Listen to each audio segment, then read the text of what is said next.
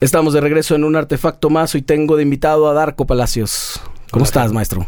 Muy bien, muy contento de estar aquí. Muy a tiempo, como siempre, que siempre rescato eso. Es un arte en desuso ya, el pinche, la, la puntualidad, cabrón. No, bueno, siempre he tenido ese defecto. en, es un México. defecto en una ciudad, así va. En, no sé o en si, el país. No sé si en el país, pero en Guadalajara sí. Sí, güey. Pero pues ya es como psicosis. Yo no puedo llegar tarde a ningún lado aunque sepa que voy a estar esperando a la raza. ¿no? Y, que no fue el caso, porque pues tú vives aquí. Estoy aquí, entonces, sí, exactamente. Pero sí, la, la, mayoría de las veces llegas y tienes que te toca esperar. Sí, sí, sí, siempre, toda la vida. ¿En qué andas ahorita? ¿Tocando full como siempre? ¿Estás pues, tocando mucho? Estoy tocando mucho. Estoy este tocando con, bueno, acabamos de, de presentar el proyecto de Sande, Ajá. ¿no? Que lo presentamos en el conjunto Santander, que estuvo muy, muy, muy chido, muy, muy emotivo. Sande es lo que vino después de Radaid. Después de Radaid. Los que se que, que sacaron los chidos de Radaid. Los chidos de Radaid. Exactamente. Este, sí, pues presentamos el proyecto en el conjunto Santander y repito, estuvo muy emotivo. Digo, ¿y, qué, ¿Y qué tal? E, Ese, ese foro está bien chingón, ¿verdad?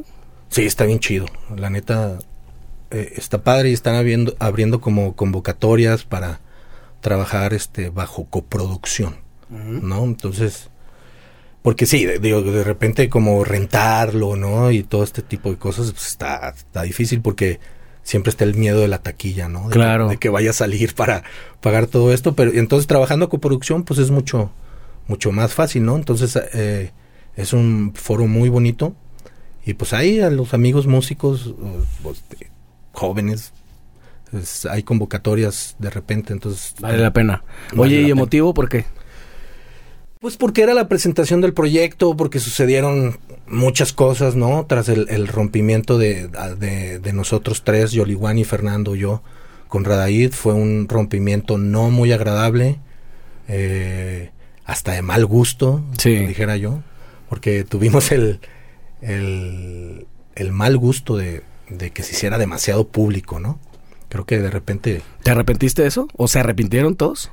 Yo no sé, mira, yo, yo soy alguien que, que creo que el fan, lo que tenemos, teníamos o tenemos unos fans muy fieles. ¿no? Sí, vi eso, eh. he visto eso a lo largo de los años, pues. Muy fieles, entonces para mí de repente sí, sí merecen cierta explicación de lo que pasa. ¿No? Sí, que porque muchas veces nomás se acabó y ya, ¿no? Sí. Ni siquiera hacen ni un concierto ni, ni nada, pues. Ajá. Creo que por respeto a, a toda esa gente que, que, te regaló su tiempo yendo a, a, tus conciertos, escuchando tu música, comprando tu mercancía, pues algo quieren saber. Uh -huh.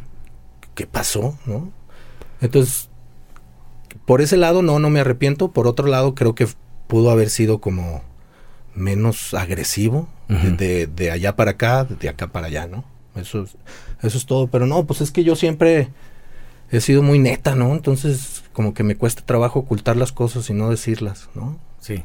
O sea, a lo mejor la manera hubiera podido ser un poco diferente, pero igual sí lo hubieran explicado y sí, hubieran sí, sí. hecho comunicado y todo. Sí, sí, claro. Y entonces estuvo emotivo, chido, se sintieron respuesta de la gente, la gente lo acogió bien el proyecto. Sí, la gente eh, en, pues hubo muchos comentarios muy buenos, ¿no? Y, y, ya obviamente siempre los más cercanos te dicen, ah, pues como que aquí, ¿no? Pero que siempre se agradece también, ¿no? Ajá. Pero, o sea, fallas y eso, ¿o qué? ¿O cosas, áreas de oportunidad? sí, pues o cosas como más que más escénicas, ¿no? Este, ya. como que hubiera estado mejor determinado tipo de luces, ¿no? Ah, o sea, ya, ok. Eh, y luego aparte tienes muchos amigos, pues, en el medio, ¿no? Sí, claro. ¿no? Luego... Y también es, eso está chido, que, que, que te digan que te digan la neta. Sí, esperas eso, porque que, que, te digan, no, todo bien. Dices, no me digas eso, cabrón. Sí, no, no. A huevo, a huevo algo, tiene que ser algo, algo me puedes aportar. Sí, te, sí, sí agradece mucho uno cuando llegan a dar una crítica como constructiva, ¿no? Sa ¿Sande cuánto tiempo tiene ya? Pues en realidad te, yo creo que ya tenía como un año, año y medio, este, como craneando. Sí. El bueno, el concepto no se craneó mucho porque pues siempre Yoliwani, Fernando y yo hemos tocado como ese rubro, ¿no? Como uh -huh. de, del... De, no me gusta llamarlo ya como world music, se me hace muy noventero esa pinche palabra. Pero bueno, al menos como fusionar esos timbres que no son tan comunes en una banda de rock uh -huh. con géneros pues más contemporáneos, como puede ser rock alternativo, de música electrónica, ¿no? Trip hop. La, la última vez que platicamos, me diste una sensación de que, o por lo menos eso me dijiste que como que estaban en deuda un poco, como que se estaban tardando y sentías eso, pues yo me, recuerdo que me lo platicaste. ¿Ya crees que se pusieron al corriente con, el con los temas musicales, con el material y esto? Sí, digo, al menos lo que queríamos era presentar el proyecto y no forzarlo tampoco, ¿no? O sea, sí nos dimos nuestro tiempo para... Porque tampoco queríamos hacer una banda tributo de nuestra antigua banda. Claro. Que fue difícil, eh, como se dio la convocatoria y, se, dio rápido, este, no pudimos presentar un concierto con puro material original de Sandy. Entonces sí dividimos como ciertos, la mitad de tiempo del concierto con, con música original de Sande y, el otro con las rolas de, la banda. Pues que finalmente son suyas y pues que finalmente muchos fans se lo estaban esperando, ¿no? Eso pasa luego en los rompimientos de las bandas. Pues, güey, siempre estoy acostumbrado a escuchar tal, tal canción, ¿no? Sí, claro. Se vale. Sí, aparte, pues son composiciones de nosotros, ¿no? Aunque unos por ahí digan que no, pero sí, sí son. ahí está el papelito. Ahí está el papelito, ¿no? Pues, Entonces, este, tan es así que lo hicieron. Sí, no estábamos tocando covers tal cual, ¿no? Más bien estábamos haciendo, tocando rolas que nosotros compusimos. Y este, pero también hasta diferentes, porque nos aburrimos rápido de lo que hacemos. Entonces, siempre estamos como versionándonos. Ajá. ¿No? Entonces, salieron cosas bastante interesantes y este Nandí este, aportó muchas cosas ¿no? a este nuevo proyecto con, con la parte de composición, que es una chica que desde, yo, desde que yo la conocí con su noir, eh, me encantó como, como su presencia escénica, su manera de componer, ¿no? Entonces creo que fue el mejor, este, o la mejor elección que pudimos haber hecho. ¿Cuál, ¿Cuáles tú crees que sean como las diferencias más notables o notorias de Radaid a este proyecto ahora, además de que seguramente se sintieron muchísimo más livianos. Porque también sé que venían de un de un proceso pesadón de vibra y de muchas cosas, ¿no? O sea, no, no tan, no fue tan, no fue una ruptura amigable. No, no, no, no fue una ruptura amigable. Pues es eso lo que dices, ¿no? Siempre eh, el empezar un proyecto es como una bocanada de aire fresco, ¿no? De nuevas energías, ¿no? De, de, energías malas expulsadas, ¿no? Y este, y también aprendes de tus errores, ¿no? O sea, eh, y Fernando y yo hemos aprendido a, a, no repetir ciertos patrones, ¿no? Digo, se puede, se puede escuchar muy tonto, ¿eh? Pero desde la carrilla, güey. ¿En serio? ¿Sí, tanto así? Tanto, nosotros, la gente que estaba en nuestro entorno cercano, se asustaba de cómo nos tirábamos mierda, güey. O sea, pero en buen pedo, pues, o sea, nosotros aguantábamos vara. Pero no, nuestro error era pensar que todo el mundo aguantaba, aguantara ese, ese cotorreo. Y pues no. Y creo que lastimamos gente también, ¿no? Entonces, como ese, esa onda de, de llevarla con más respeto, con, con los nuevos miembros de la banda y todo, ¿no? Digo, sin que sea algo súper ñoño y teto así de que, hola, buenos días, Pero, pues sí, entender que, que, que, nuestra dinámica no era muy sana, que digamos, ¿no? Claro. Entonces, y este, y musicalmente, eh, creo que es un poquito lo mismo en el sentido de que no tenemos muchas barreras, pues, ¿no? O sea, eh, si, tenemos demasiado tiempo tocando así. O sea, no nos encasillamos en nada. Y, y, que, y eso a mí siempre nos va a gustar, ¿no? O sea, una canción puede sonar totalmente diferente a la otra. Y eso no nos, no nos importa realmente, ¿no? O sea, al contrario, nos gusta mucho, ¿no? Que, que cada rola tenga como una personalidad propio y un estilo propio, respetando un poquito el, mismo contexto de lo que queremos en cuanto a sonoridades, ¿no? Y experimentaciones. O sea, el, hilo conductor básicamente para ti es como más la interpretación de ustedes, el bagaje que, que imprimen ahí en cada canción, no, no tanto un estilo de, güey, a fuerza tiene que sonar, o tiene que tener este tempo, o tiene que tener este tipo de instrumentación a fuerza. Sí, no, no, no. Definitivamente el único como factor común, creo yo, es que, y no tanto ya en esta, en esta nueva etapa, es como que sí nos gusta mucho usar diferentes timbres, ¿no? Diferentes sonoridades. A mí me encanta que estar acompañando y estar escuchando el citar, por ejemplo, o las tablas de la India, ¿no? O el luz y las darbucas, se me hace se me hace muy interesante, ¿no? Todo, este tipo de, de cuestión sonora, más que pretender hacer música raíz, ¿no? De que ah, hay que sonar a tribu de África porque eso jamás va a pasar. Exacto. ¿No? Eso hay que entenderlo y ser realistas. Más bien usarlos como un instrumento más, simplemente. No intelectualizarlo tanto, que antes teníamos el error de querer, ay, es que esto solo se tocaba en la India a las seis de la tarde, en la raga que se ah. ponían antes de ponerse el sol. Y, ahorita es ya como, ahorita ya es como, ah, mira, saqué esta línea de este riff de citar, órale, pues vámonos, ¿no? Fíjate que te, quería preguntar eso porque siempre he tenido esa duda auténtica de cómo es el, eh, el proceso de composición, cómo fue con Radaid y cómo es ahora si comparten algo del proceso, o sea, eso, justo todo es a raíz de una idea musical y de ahí van poniendo cosas o cómo. Es que con Radaid sí era más intelectualizado, ¿no? Eh, sí, sí había un trabajo de, investigación, creo yo, bastante, bastante profundo, ¿no? O sea, de, de, leer sobre las culturas, ¿no? Que además eh, para el tiempo era más difícil, ¿no? O sea, hacerte de ese material, o sea, hasta de la música estaba bien cabrón lograrlo. Y éramos, éramos medio hippies que, que, por ejemplo, en verdad hay ensambles de percusión africana que nada más se tocan en funerales, por ejemplo. ¿no?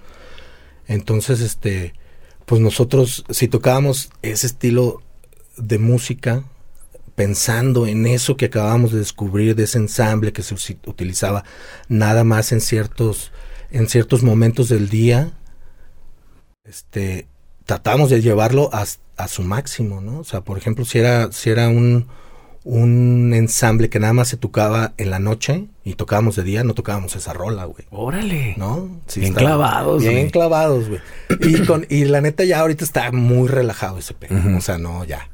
Entonces, este, esa, esa libertad de, de, de, tocarlo, no forzarlo, o sea, no es decir, aquí vamos a meter esto y porque sí. No, o sea, si se escucha chido, Está chido. Está chido. Y si no, pues, Oye, en el área de las letras, ¿quién se encarga? Nandi, Nandi. Completamente. sí. Entonces ahí ya fundamentalmente cambió, cabrón. También, pues cada, cada, cada personalidad es diferente, ¿no? A la hora de componer. ¿Y has notado algo, un, algún, algún, eso, un común denominador de lo que se habla en Sande? Pues es como mucho de, de, de la condición humana, ¿no? O sea, de, nosotros siempre estamos pasando por diferentes estados de ánimo, ¿no? Entonces, así como, como, como pasamos por todo eso, pues también en la música, ¿no? Siempre es como, por eso es como tan cambiante, porque el ser humano es muy cambiante, ¿no? Entonces, pues de repente puede sonar una rola súper obscura, ¿no? Y otra rola súper dulce, ¿no? Entonces, eh, así, así va. Pues así somos a lo largo de un día, imagínate, a lo largo de un año, de dos, tres, diez. No, no, la verdad es que por ese lado sí es muy, muy diferente. Pero sí tiene que ver, entonces, ¿cómo lo ves reflexivo el rollo? Pues Introspectivo, un poquito así más de, pues de reinterpretación de la condición humana. Muchas veces es más bien tú como músico, porque yo la verdad es que no compongo letras. Es como interpretar lo que quiere la cantante a través de tu instrumento. ¿No? No, sé, por ejemplo, recuerdo, recuerdo en algún ensayo que Nandi nos dijo, esta canción yo quiero que suene dark folk, ¿no? Entonces ahí empieza la ardillita, dark folk, dark folk.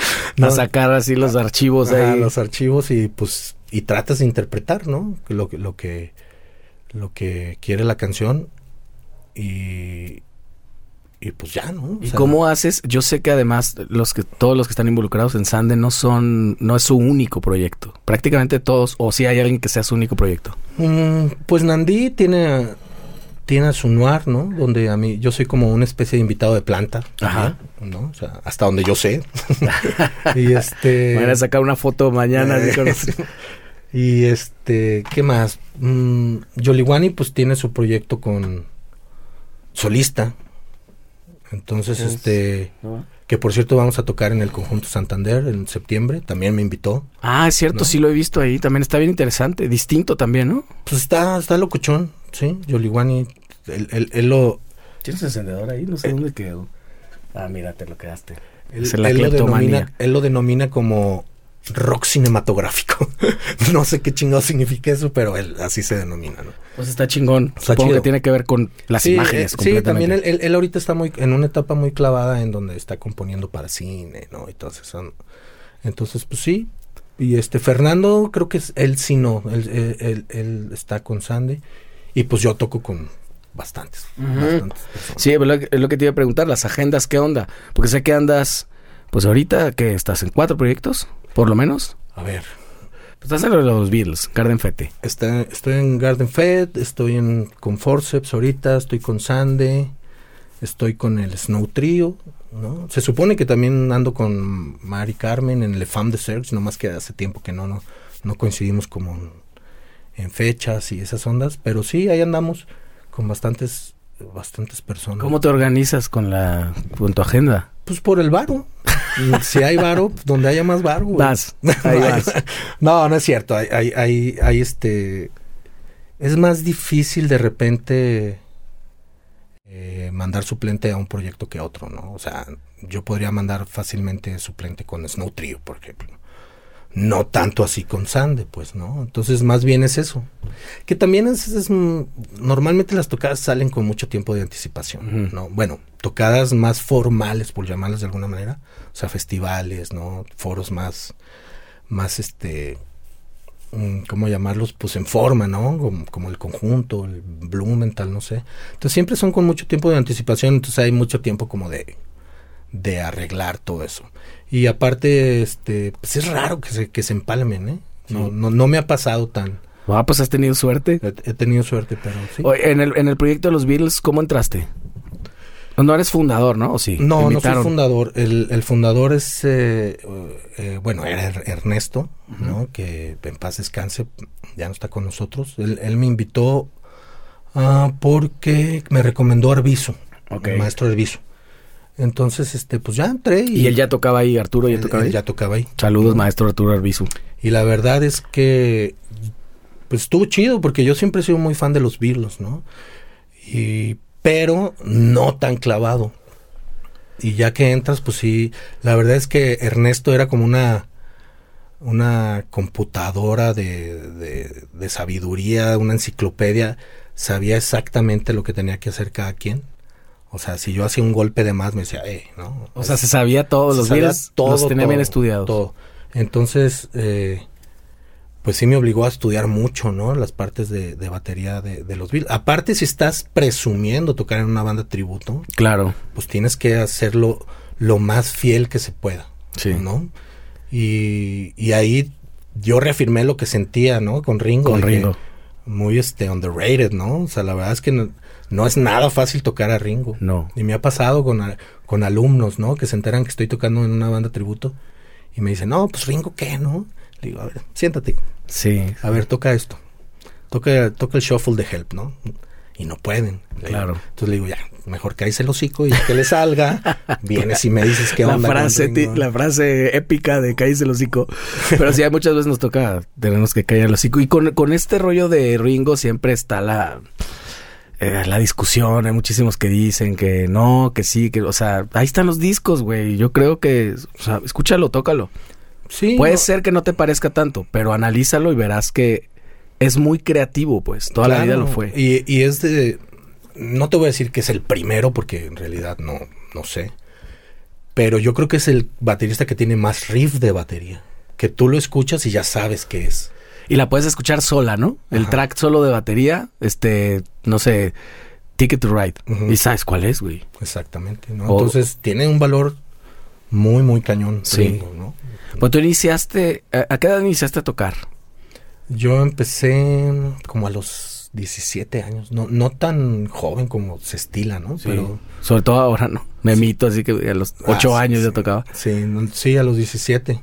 Porque, pues, es la clásica, ¿no? O sea, tus papás no te dan jalón, porque yo, yo, obviamente yo les decía desde más morro, ¿no? Yo quiero tocar batería, quiero... No, no, no, no. Entonces, inclusive a mí mi madre me llevó al clásico examen de vocacional, o cómo se llama, Ah, con sí, un sí. psicólogo.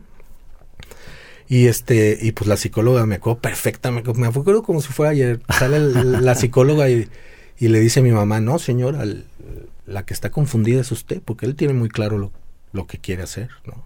Y sí, pues yo tenía muy claro lo, lo que quería hacer desde muy morro, ¿no?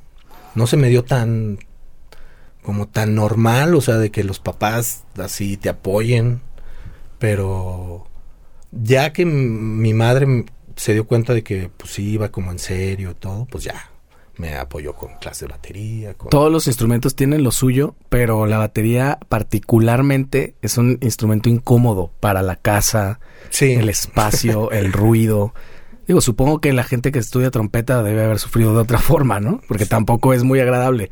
Pero la batería justamente, puta, los vecinos y todo es este muy rollo. molesto, sobre todo supongo que cuando no sabes, ¿no? Porque pues hace tocar puras cosas horribles. Sí. Y este, en mi experiencia personal, la verdad es que tuve mucha suerte. O sea, yo toda mi vida en Guadalajara he vivido en, en departamentos y yo jamás me dijeron que me callara.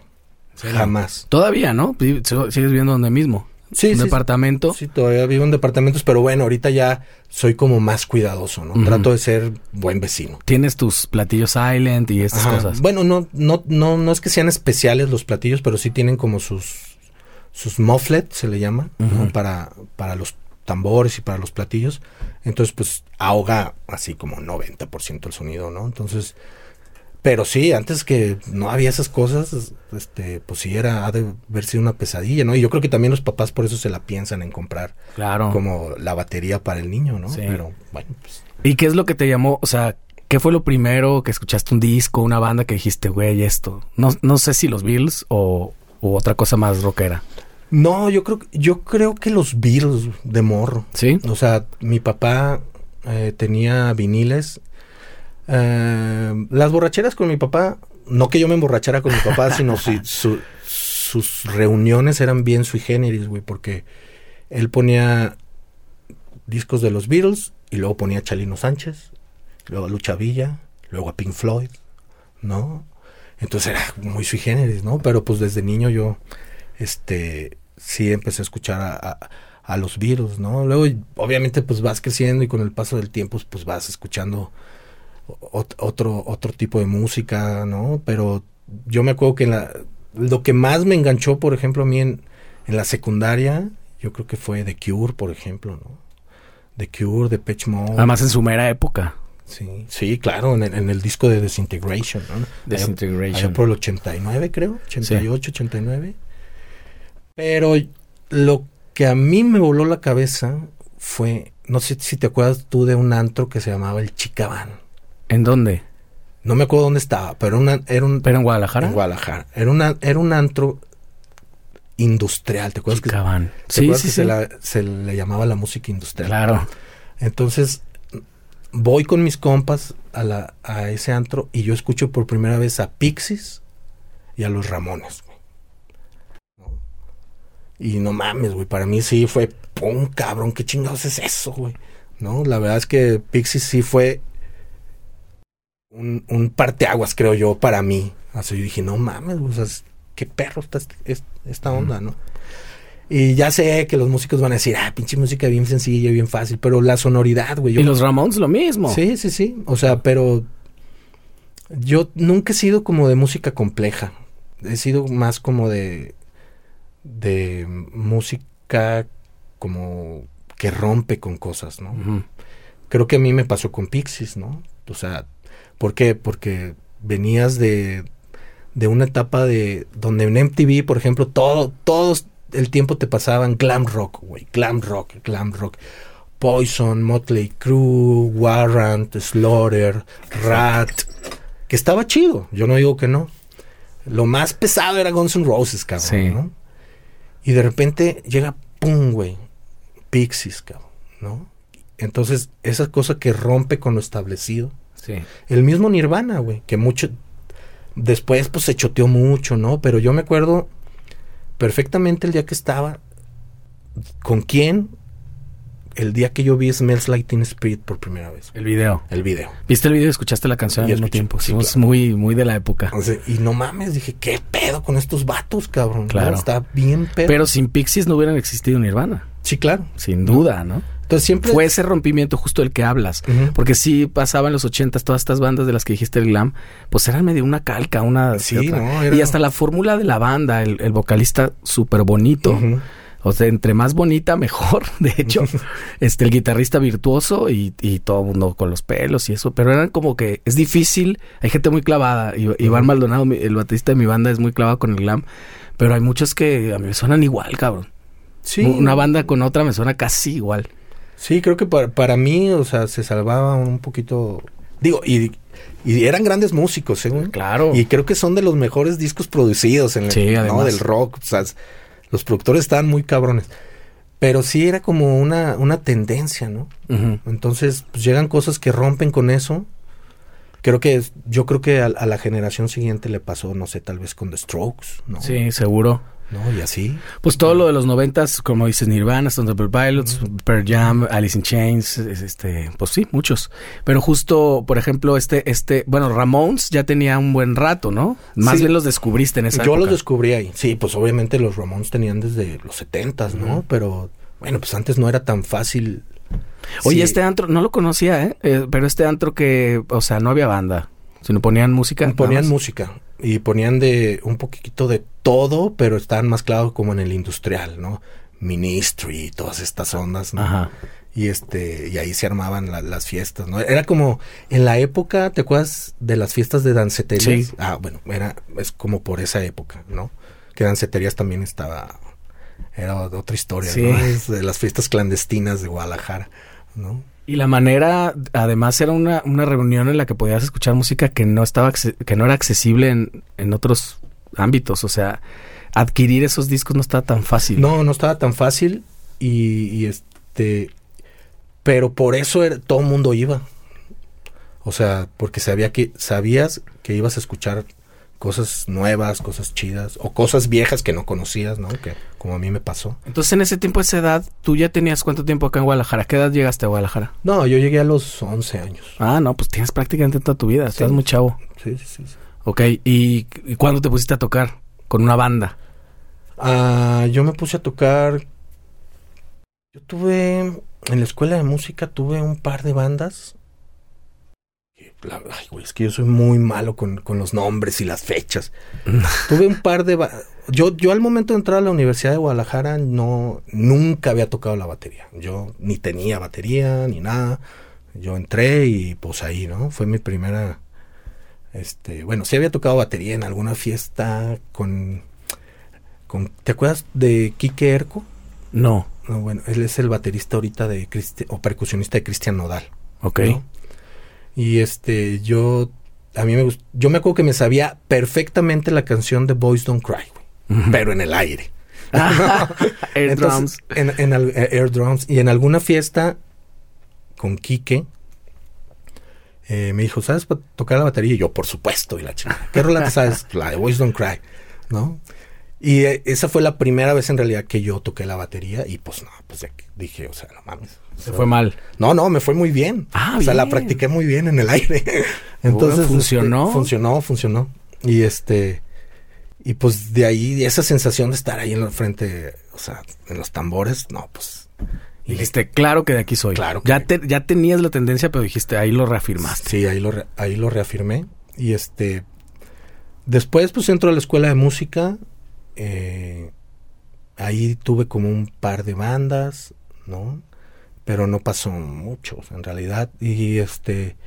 Y después entró a Radaid, ¿no? En el 98. Que ya estaba constituida, Radaid. Ya estaba constituido, eh, pero era una cosa como muy folk, ¿no? Ok.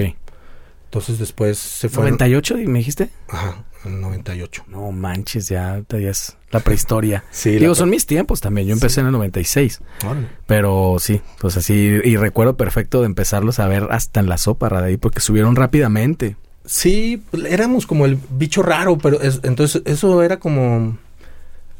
em, trabajaba como en nuestra contra y, a favor en otras, ¿no? Porque era muy raro, porque pues, no cabíamos en ningún festival de rock, no cabíamos. Y sobre todo antes, yo muy seguido digo en este espacio que ahora es mucho más común que pongan chile, mole y pozole, ¿no? Sí. Así Cristian Nodal y luego Moderato y luego Cuca, güey. O sea, sí, qué sí, pedo. Sí. no, en ese entonces era muy cerrado. Claro. O sea, si era un festival de rock, era rock. Ajá. Entonces no cabíamos. Si era un festival de jazz. Pero pues básicamente ustedes no había festivales para lo que sean ustedes. El primer festival que se hizo aquí de World Music era el Mumu Fest.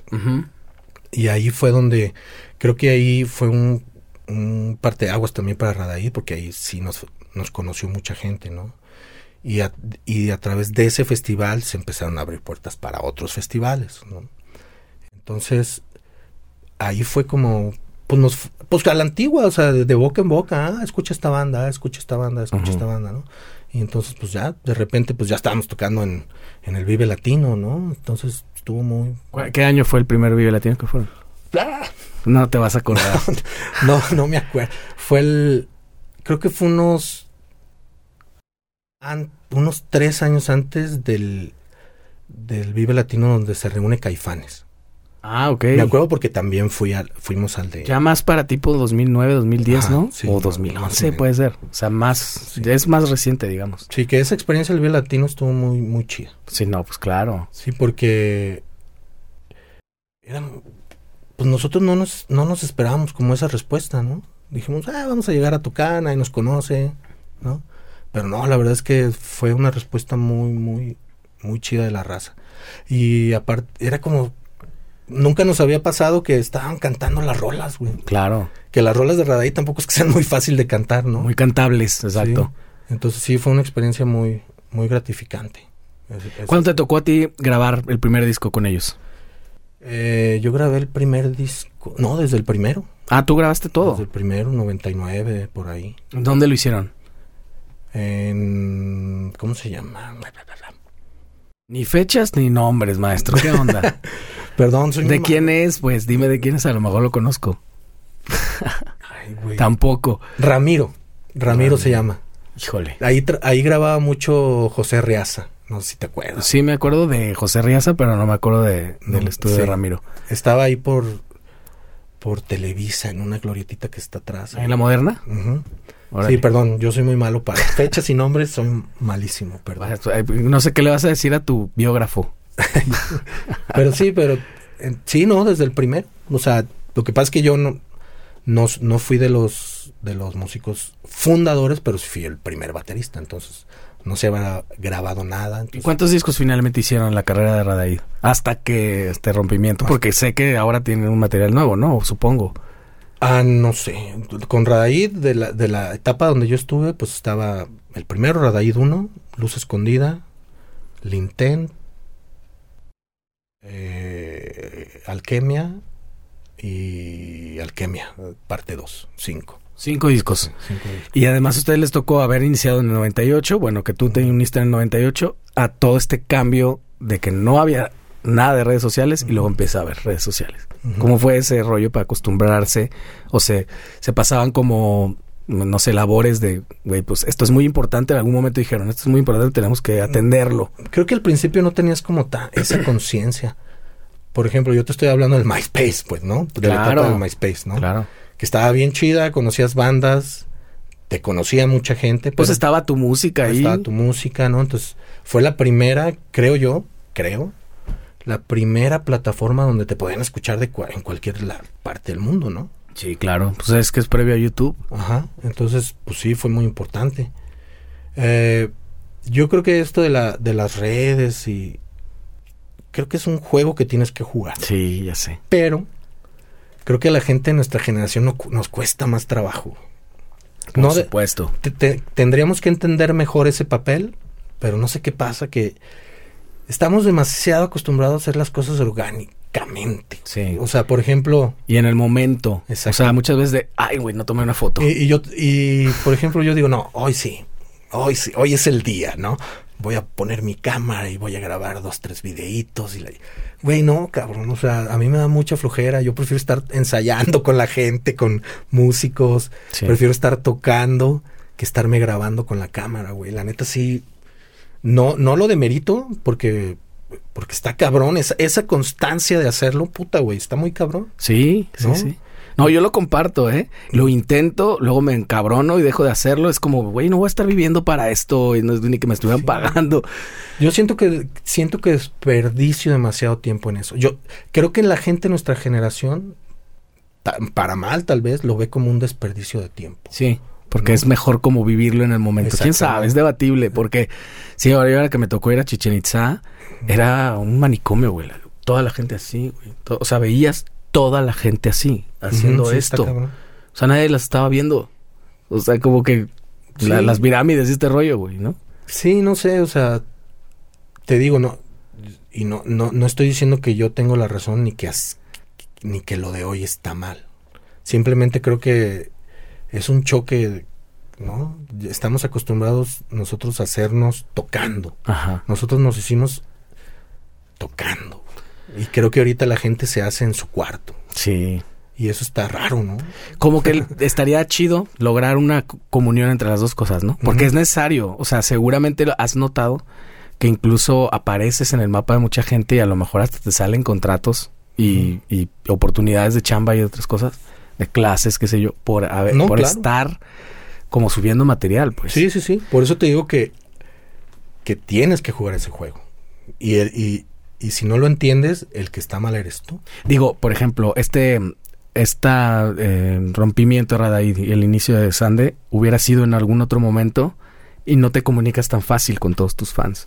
No tan, no, Ah, por lo pues menos no. no. tan fácil. No, no, pues claro. Pues Tuviste que haber hecho, no sé, una rueda de prensa, lo que se hacía Sí, antes, ¿no? sí, a ruedas de prensa a la que nadie iba nunca.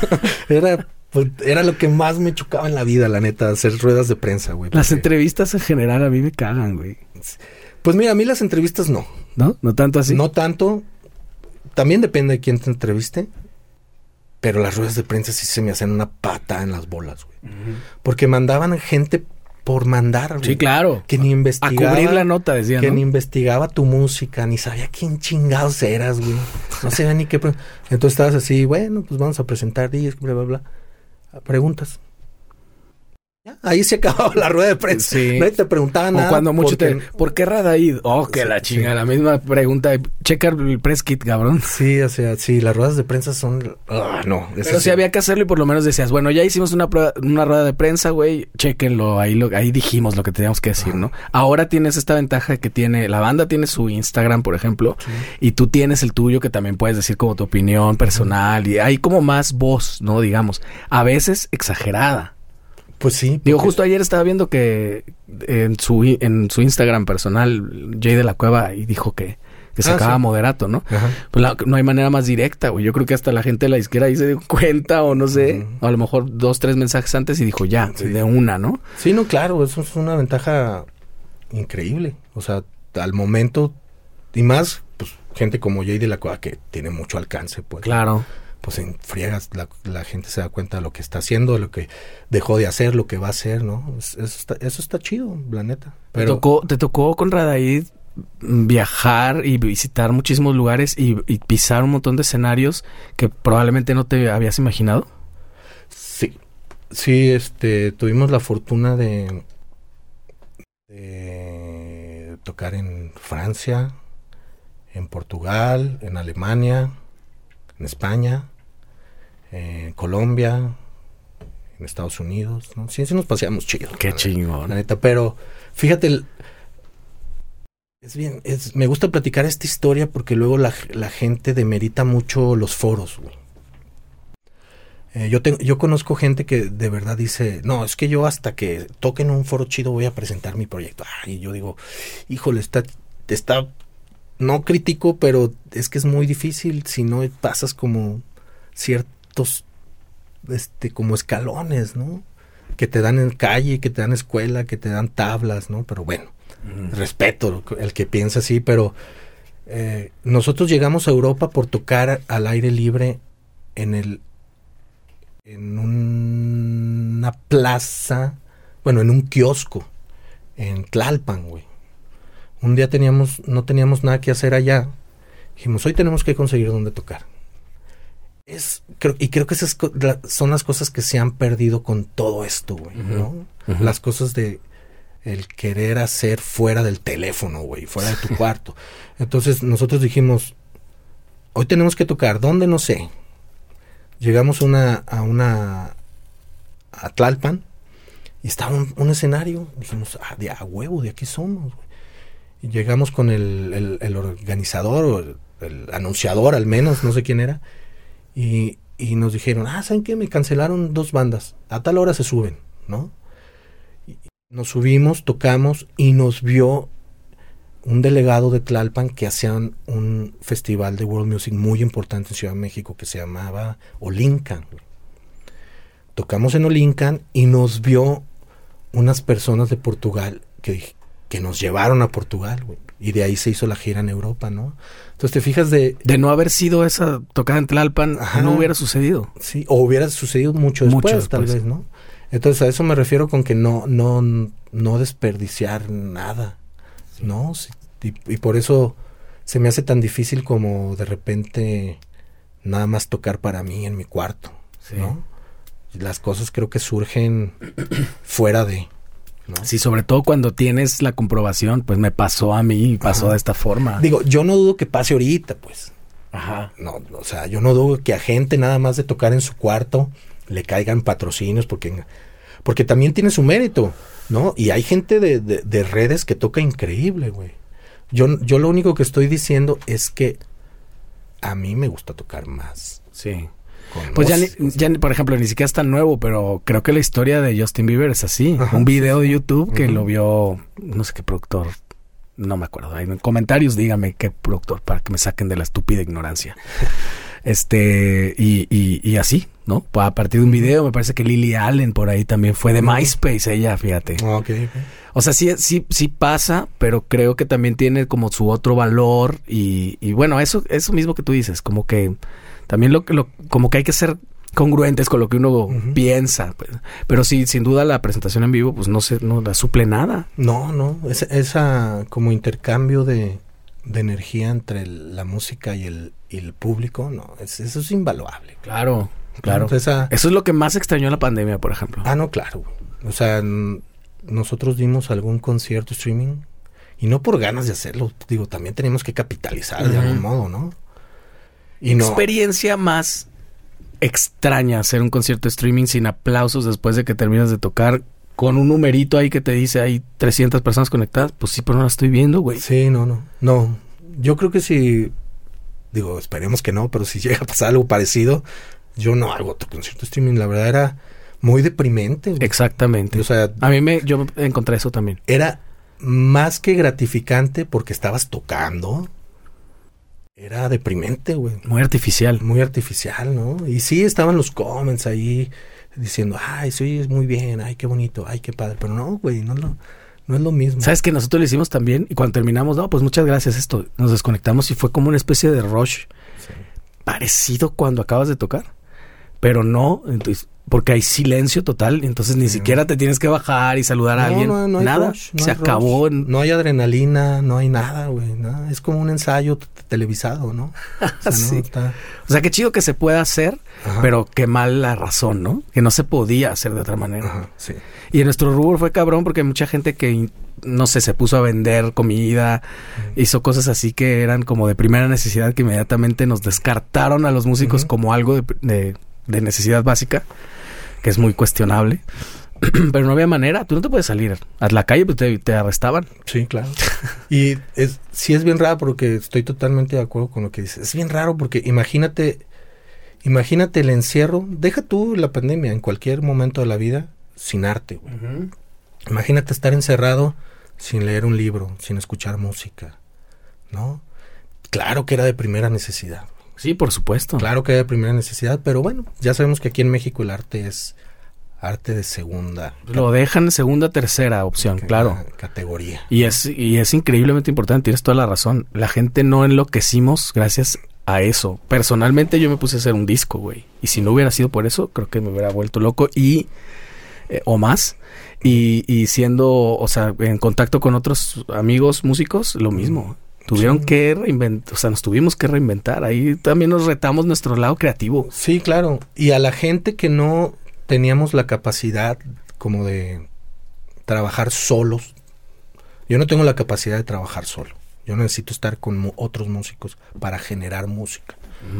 Aprendimos precisamente eso, que tienes que prepararte para no depender de nadie. Exacto. ¿no? O sea, te refieres, por ejemplo, al manejo de un software. Al manejo de un software y todas esas cosas, ¿no? Entonces, hasta en eso nos, nos cambió el chip a, a, los músicos que no teníamos esa capacidad, ¿no?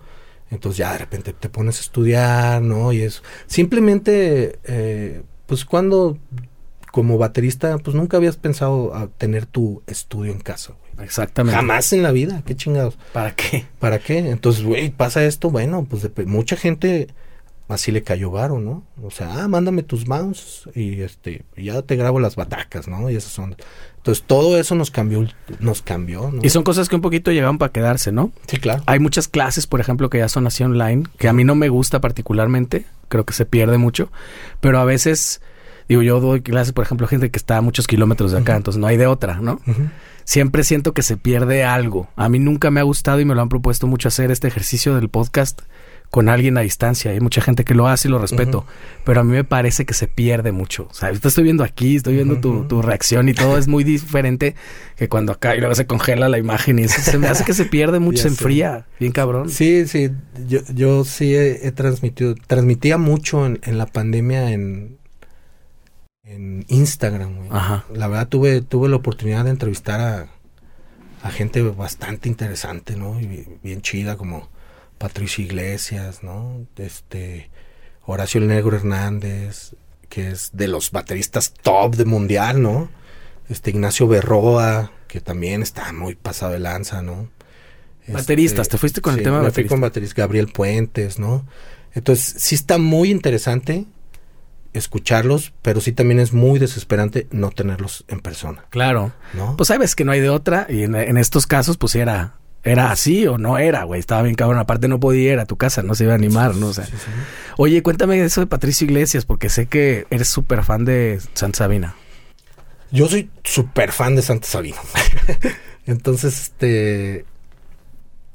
Por, pues, y más, y sobre todo por Patricio, ¿no? O sea, Patricio se me hace de los bateristas más interesantes del rock latinoamericano. Así, así de amplio. Sí, este es muy interesante su forma de tocar, muy muy experimental y hace cosas que en ese entonces nadie nadie hacía y nadie se imaginaba que se podían hacer, ¿no? Porque de repente ahorita en estos tiempos no, que las permutaciones y que los, los grupetos de cinco, de 100. él ya los hacía en los años 80, por Dios, güey, ¿no? Inconscientemente, o sea, porque creo que él ni, ni sabe que lo, lo que estaba haciendo. Claro. Pero era, o sea, muy, muy interesante su, su, forma de tocar. Este, todos esos destiempos que hacía, la base rítmica con Poncho en Santa Sabina, ¿no? Súper súper chingona, güey, ¿no? Y aparte reconocible completamente. Reconocible, el sonido, ¿no? Que es lo que siempre uno busca como, como músico, el, el, que digan, ese es Darko, ¿no? Exacto. es, lo, más, difícil de lograr y lo que la, la, meta final, pues, que tiene todo el mundo. Y pocos lo logran, y Patricio sin duda. Sí, no, Patricio. Poncho lo mismo. Sí. Sabo, y hay, hay muchos, hay, ah, no tantos, pero sí hay gente que reconoces inmediatamente. ¿Los viste muchas veces a Santa Sabina? Sí, los vi muchas veces. En el Roxy. Creo que una de las experiencias más chidas con Santa que tuve fue en un concierto en el Iteso, que cayó un tormentón. Entonces como no, como no quisieron cancelar, pasaron todo el PA, todo el backline al auditorio y pues nos dejaron pasar desde el montaje hasta la prueba de sonido. Entonces ver a Patricio sonorizando y tocando y ir armándose la prueba de sonido, cómo se fueron sumando unos con otros, no, no, no. Increíble. Luego Rita, por Dios. Claro. Rita, que en paz descanse, pues no, no, fue una gran experiencia. ¿Y, cuándo lograste conocerlo en persona? Esa, es una historia muy chistosa, porque una vez fuimos a tocar a, Ciudad de México y organizamos, nos invitaron a una, a una live, pero la temática era como que en cada rola hubiera un invitado. Yo no sé por qué demonios, yo, alguien me, había pasado el teléfono de, de, Patricio. Entonces, ah, pues si quieren le hablo a Patricio a ver si jala, ¿no? Entonces le hablo, oye Patricio, pues mira, soy baterista, soy de Guadalajara, estoy aquí tocando y pues queríamos invitarte a grabar una rola a nuestra live. Estamos aquí, bla, bla, bla. Simón, ahorita le caigo, dice. Entonces le cae, graba una canción de Radaid que se llama Color Gris, la más fresa de Radaid, güey. Pero le da, pues Patricio le da un toque muy chido y terminando la, terminando la sesión llega y me dice, ¿qué onda, mano? Pues ya págame, ¿no? y yo me quedé así verde, pues yo pensé que era de como de compas, güey, ¿no? Este, no le dije nada, pues yo le dije, ¿y cuánto te tenemos que pagar? Ya me dio una cantidad, ¿no? Y ya, pues yo voy con todos los, todos los Radaid y les digo, oigan, pues Patricio nos está cobrando esto, güey, así que, pues saquen el varo. Entonces ya tuvimos que hacer vaquita, ¿no? Y ya le pagamos a, ¿no? Y, y, el, Patricio, bueno, digo, tú comprenderás, ¿no? Que de esto vi, güey. La no, sí, pues ahí te va, güey. Y nosotros tocábamos en el Plaza Condesa, creo que en esos días. Y, y lo invité también a tocar al Plaza Condesa. Y, y todavía me dice... Ya ibas preparado con lana. No, es que le dije, y él me dijo, ahí sí no te cobro, manito. Y ya. Ah, bueno, chido, tocó, Tocó, también con nosotros en el Plaza Condesa. Después tuvimos la fuerte, la suerte, perdón, de que en el Teatro de Gollado tocara Alex Otaola con nosotros, ¿no? Entonces, Santa Sabina ahí está, ahí está en mi vida, ¿no? Siempre. Claro. ¿no? Y ya, pues, eh, a Patricio le organicé un par de clínicas aquí, aquí en Guadalajara, que estuvieron súper chingonas, súper emotivas, ¿no? Sí. Porque Patricio es una persona muy insegura, ¿no? Entonces, que se, se, se, me hace muy raro, ¿no? Porque es alguien pues, que sabe mucho, que tiene todas las tablas del mundo, pero bueno, así es la personalidad de la gente, ¿no? Entonces llegó un momento en que en, en, la, clínica, en la clínica como que se bloquea, ¿no? Sí. Y este y fue muy emotivo como la gente lo empezó a, animar. animar, cabrón, así de, eh, Patricio, no mames, güey, tú puedes, tú puedes, vamos, vamos. Y no, pues la neta, Patricio quedó encantado con esa clínica, ¿no? Estuvo, estuvo muy emotiva. Y pues de ahí ya lo puedo considerar mi amigo. Sí, yo también lo conocí ahí, también es una chulada de persona. Y yo recuerdo que tú estabas como, como niño Navidad, cabrón. Sí, sí, sí. Pues es que conocer a tus ídolos es como raro, ¿no? Es raro, claro. muchas veces se te cae en el pedestal, ¿no? Pero con Patricio, pues afortunadamente no fue así, ¿no? O sea, no se cayó en mi pedestal. Oye, ¿qué, ¿qué, momento empieza o surge la invitación a Forceps? primero, yo grabé con José uno de sus, su último disco solista, ¿no? Me invitó y es muy chistoso grabar con José porque normalmente no, ya ves que uno es como muy de preproducir, ¿no? Preproducción, preproducción, maquetear, maquetar. No, con José no hay, no existe nada de eso. Es llegar y te enseña lo que hay, las ideas, este, y sobre la marcha vas montando cosas. Si le gusta, te dice chido, y si le gusta, y si no le gusta, te dice, hey, brother, sonó de la mierda, otra, otra cosa, ¿no? Y pues yo creo que le gustó, ¿no? El, la manera en que, en que trabajamos en el estudio eh, y él quería separar un poquito lo que es Cuca de Forceps, ¿no? Porque ya casi casi era Cuca sin el, sin, sin el guitarrista. Entonces yo creo que iba por ahí, como diferenciar más el sonido de Forceps. Entonces, pues eh, aparece la, la, invitación, me invitan y pues ni modo decirle que no a don José. Claro. Entonces ahí estoy con... De hecho, fue hace tiempo ya. O sea, fue antes de la pandemia. Pero obviamente, pues por por obvias razones, pues no habíamos tocado mucho. Después sucede lo de lo del problema de salud de José, entonces también se atrasan este pues proyectos y cosas ahí. Pero bueno, pues ahorita acabamos de grabar el Forceps 7 y pues lo vamos a presentar por ahí. Ese sí te acuerdas dónde lo grabaron? Ese sí, cómo no. este en, en Oigo. Ahí con Tuti. Ahí con Tuti. Super estudio y súper talentoso Tuti. Güey, Tuti está muy cabrón, güey. O sea, yo nunca está en un estudio donde la bataca la dejen tan cabrón, güey. Ah, exactamente. Sin mezcla, sin máster, sin nada. O sea, neta, Tuti, bueno, pues, ¿qué te puedo decir de Tuti? Pues tiene toda la vida grabando. Además, él es baterista. Además, es baterista, ¿no? Entonces, sí. Pero no te pasó esto, la experiencia que yo tuve ahí con Tuti fue que la batería sonaba de una manera como que entiende muy bien sus procesos y sus micrófonos y todo. Y te pasabas a la cabina y sonaba de otra. Ah, sí, claro. Como que deja las cosas muy raras, suena como mal. Acá.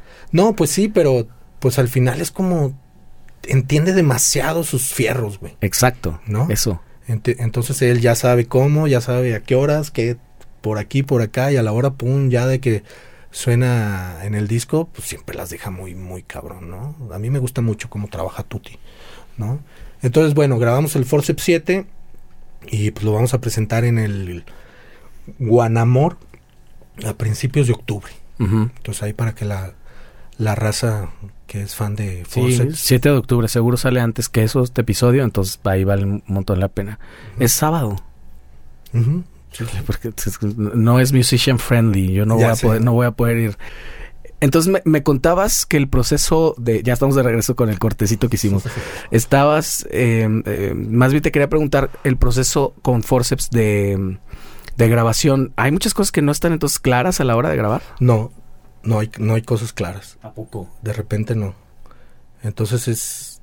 Eh, sí hay como una idea, pero no, no, no al nivel que normalmente pues conocemos. Que tú estás acostumbrado. Sí, de que ya está casi, casi la rola hecha, tú nomás llegas a, a, pues a grabar las batacas, ¿no? Oye, ¿en tus bandas de original eres muy freak control o no? O sea, si te gusta estar en todos los procesos, eh, participas mucho, propones, te metes con las líneas de bajo, te metes con las melodías de la voz o no tanto. Fíjate que hablando de lo más reciente que es este Sande, por ejemplo, mm, sí me gusta opinar de todo, ¿no? Pero no me gusta imponer, ¿no?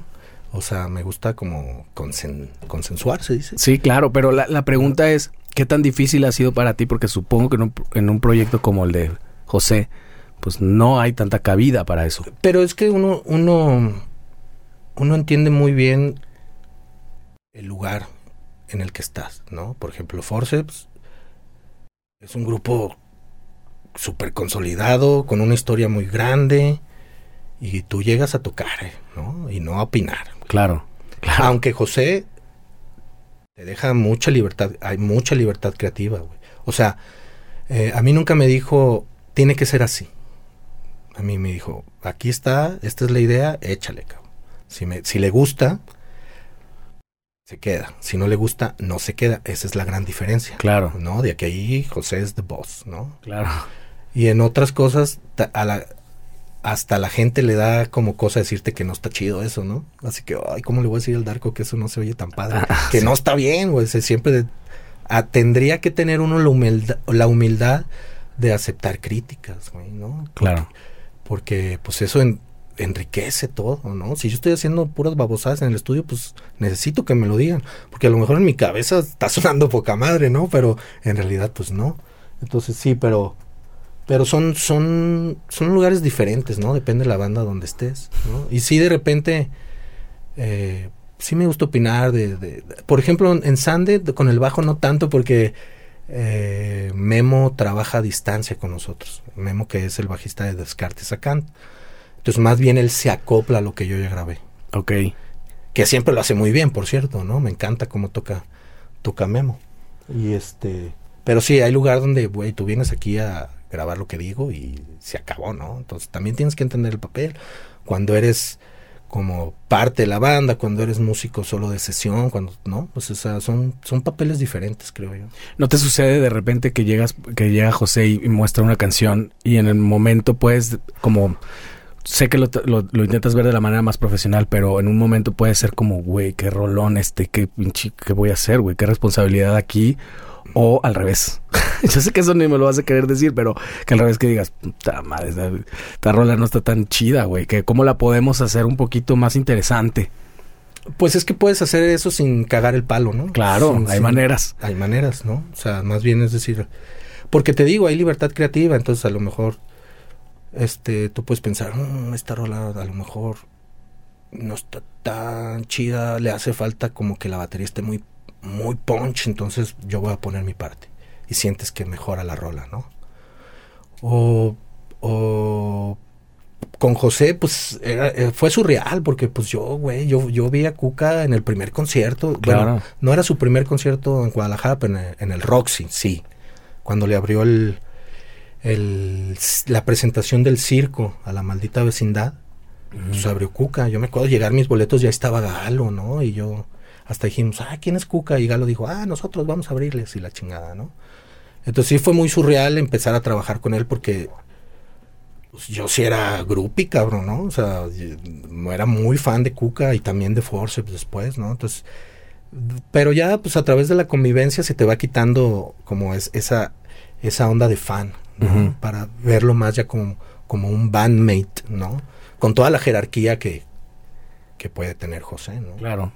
Ahí en ese sentido, por ejemplo, estar eh, con, una con un disco que estás hablando, el Forceps 7, que digo, uno nunca sabe, como dices tú en una canción, de repente puedes decir, y, y que hay muchísimos, muchas historias así, que una banda no quería grabar una canción o no le viste tú algo a tu, mi- en tu misma banda, a una canción no le viste potencial y resulta que fue un chingadazo, ¿no? Toda la gente con la que yo he platicado aquí me dice es que no, no sabes. El mismo Richie ¿no? dice, no sabes, no hay una fórmula, no sabes cuál de repente va a pegar. Hay muchos factores, ¿no? Pero estás grabando este disco que probablemente, porque ya estamos muy acostumbrados a los discos íconos, pero probablemente sea un ícono en los próximos 20 años. No te de repente, o, o no lo habías pensado. No lo, no lo había pensado. ya te inserté una idea ahí para que... Pues estaría chido ser parte de un disco icónico de Guadalajara, ¿no? Pues que la te- neta. Es que te- yo lo estaba platicando con Aldo Acuña de La Maldita. Para mí el circo es pues, de los discos más importantes del rock latinoamericano, como dijiste, ¿no?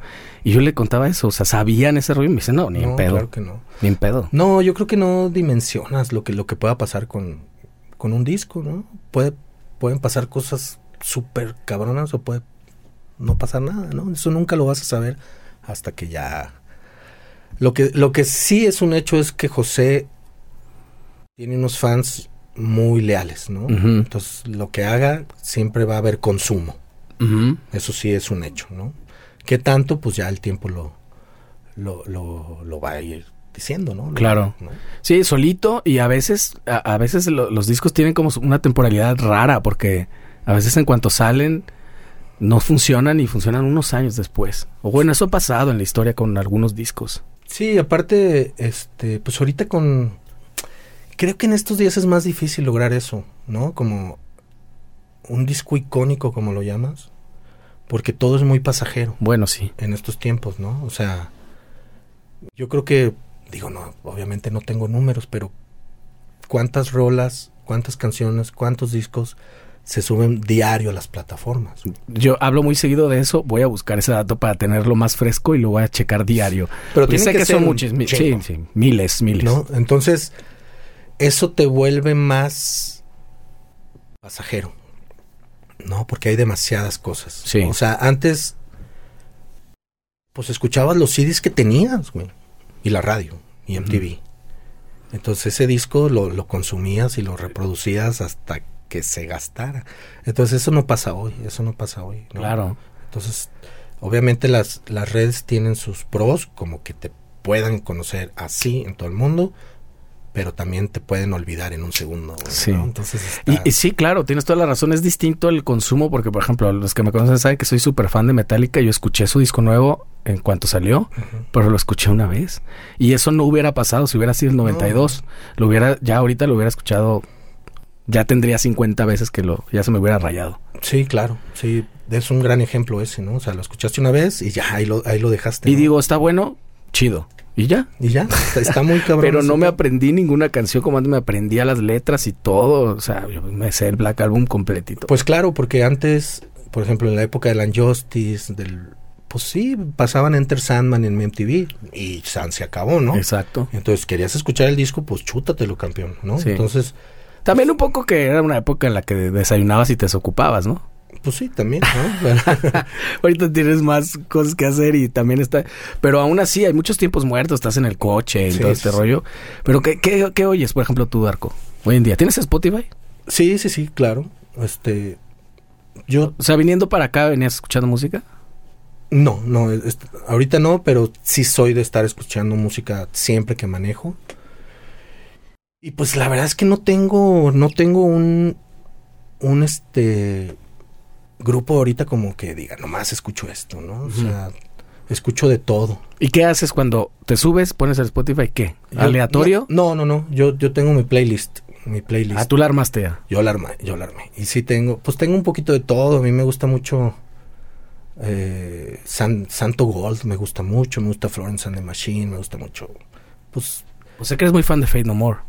Por supuesto. Siempre lo has sido. Siempre lo he sido, de Fate No More. No me platicaste eso en esta época del industrial y eso. Fate No More, ¿en qué momento llega en tu vida? Eh, en Fate No More llega a mi vida por MTV.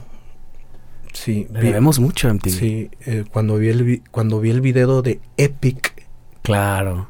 Sí, güey, sí. Ese sonido debajo y ese rapeo así, tum, tum, Sí, tum, sí. cum, que aparte fue en la época, no sé si previa a los Red Hot Chili Peppers o a la Mm. par, que era había, como... había muchas comparaciones que a mí se me hacía como ridículo porque a mí para mí en mi cabeza sonaban totalmente diferente, ¿no? Sí.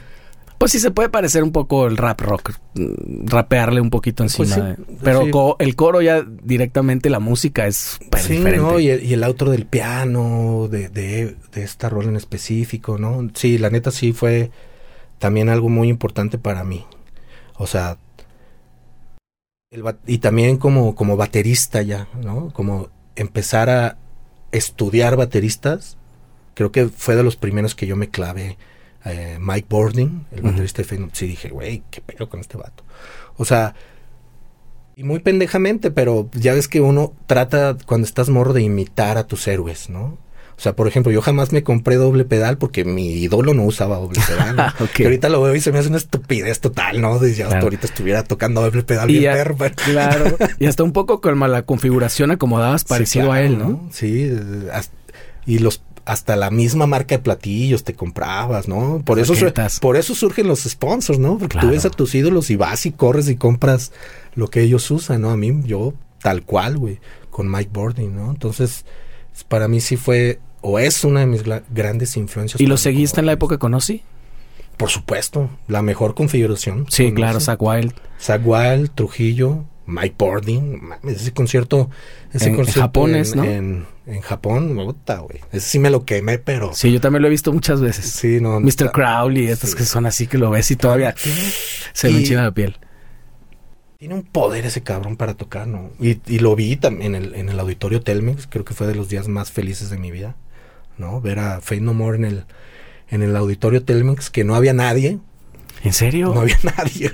O sea, digo, nadie tamaño. Parado, claro. Nadie tamaño auditorio Telmex, o sea, no, no creo que estuviera Ni a la mitad. Ni a la mitad, güey, ¿no? Entonces, pero fue un conciertazo, o sea, tocaron dos horas, dos horas y cuarto, o sea, le valió madre a Mike Patton. Oye, ¿y ¿qué, cómo, qué, qué está haciendo Fade No More ahorita? ¿Tú que eres fan?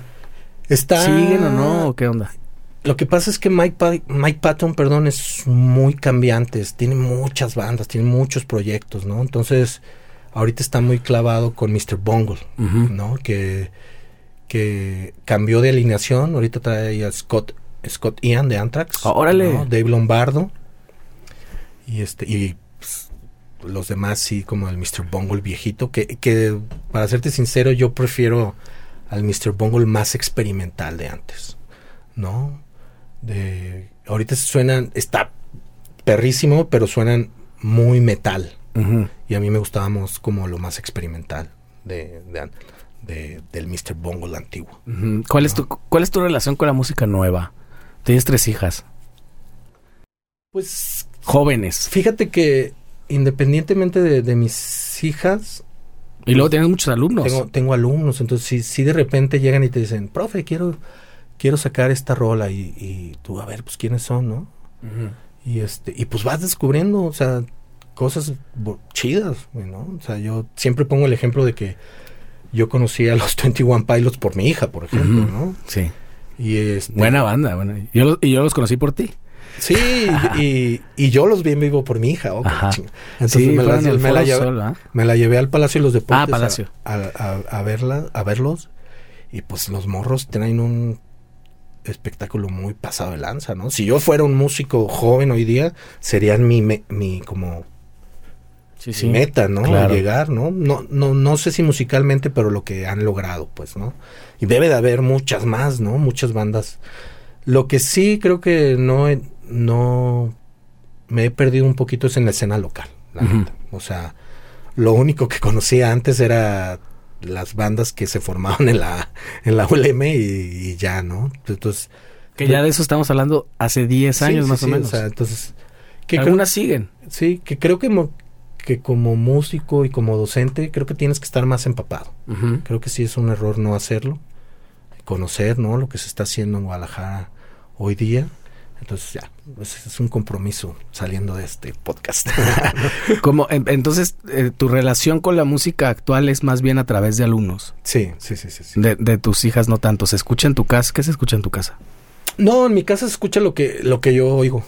o sea, no, no, no. ¿Tú eres el DJ? Yo soy el DJ de la casa. Todos los demás se ponen... Sí. No, mi hija, la mayor, pues ya, ya, ya, ya no vive con nosotros, ¿no? Ah, ok, Entonces, este, la chica, pues, eh, pues no es tan de tan escuchar música, ¿no? Y yo más bien ahí soy el DJ y este, pues no, mi esposa tampoco escucha mucho música, entonces yo soy el que- Comparte ahí lo que tú pongas Sí. por ella está bien. Sí, sí. El tema de la docencia, ¿en qué momento empiezas? Pues sé que tienes una carrera amplia en la docencia y mucha gente, eres un maestro muy querido, mucha gente habla siempre de ti, que marcaste muchas cosas, sobre todo sí lo musical, pero mucho de ¿cómo lo quiero decir? ¿Cómo lo quiero poner? Como una filosofía de vida, incluso de oficio y de ética y de muchas cosas, pues, que tiene que ver con hasta con la puntualidad.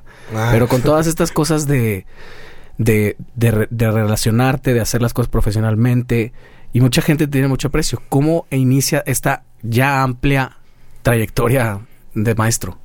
Pues mira, yo empecé muy joven, güey, ahí en, en una academia que estaba en frente del de Plaza del Sol, que se llamaba Aranjuez. No, sí, Aranjuez. Después me invitó la competencia, un piso de arriba, Sinfonía, con Gilberto Heredia, un buen amigo, Ahí en Mariano Otero, ¿ah? ajá, ahí, ahí en Mariano Otero. Y ahí empezó mi carrera como docente, ¿no? Y ahí- yo me acuerdo que ahí, por ejemplo, le di clases a Oscar, a Oscar Muro, Ah, sí. ¿no? De- del Cuervo de Poe. Este, y no sé, pues de ahí me, me, fui abriendo el camino por diferentes instituciones, ¿no? Este, y pues la docencia, lo que me ha enseñado es aprender mucho de los alumnos y a no clavarme en, me hizo un músico muy versátil, creo yo, ¿no? Yo antes de ser maestro, pues ya sabes, tú eres, yo escucho esto y todo lo demás vale pa' pura shit, ¿no? Y creo que la docencia me abrió muchos panoramas, ¿no? Sobre todo en una escuela en particular que dimos clase, que había La ULM sí se puede aquí la, decir. la ULM, este, había mm, mm, clases de ensamble Ajá. y cada cuatrimestre era por género, ¿no? Entonces había géneros de funk, de blues, de jazz, ¿no? De rock, Y luego te tocó de ritmos del mundo. de ritmos del mundo, ¿no? Pensaban que sabía porque estaba en Radai, no sé por qué, pero bueno. Y este, y pues eso te va, te va ampliando tu vocabulario, te va ampliando este como lo que tienes que decir a través de la música, ¿no? Entonces, la docencia sí me hizo, creo yo, un, un músico, músico más versátil, que pueda, que pueda acompañar diferentes géneros. Cuando lo asumes como un aprendizaje circular. Porque la configuración tradicional del maestro, incluso en, la- en un salón de clases, es el maestro está parado, todos los demás están viendo. yo les estoy diciendo qué onda. Yo sé, ustedes no saben, aprendan. Y sí, es un poco así porque tú tienes más experiencia, sabes más cosas, pero finalmente tendría que ser algo circular. Yo, las experiencias que tuve con clases y con cursos y con todo, siempre me- yo sentía que me llevaba más que, que lo que yo daba. Sí, ¿Esto es, es tu misma percepción?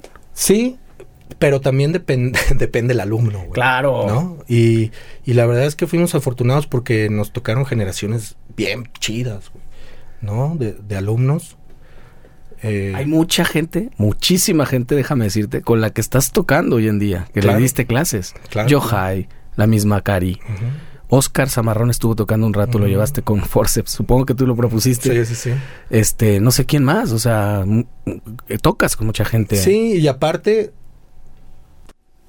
lo que se me hace bien chido es que tienes la confianza como para cederles tu lugar.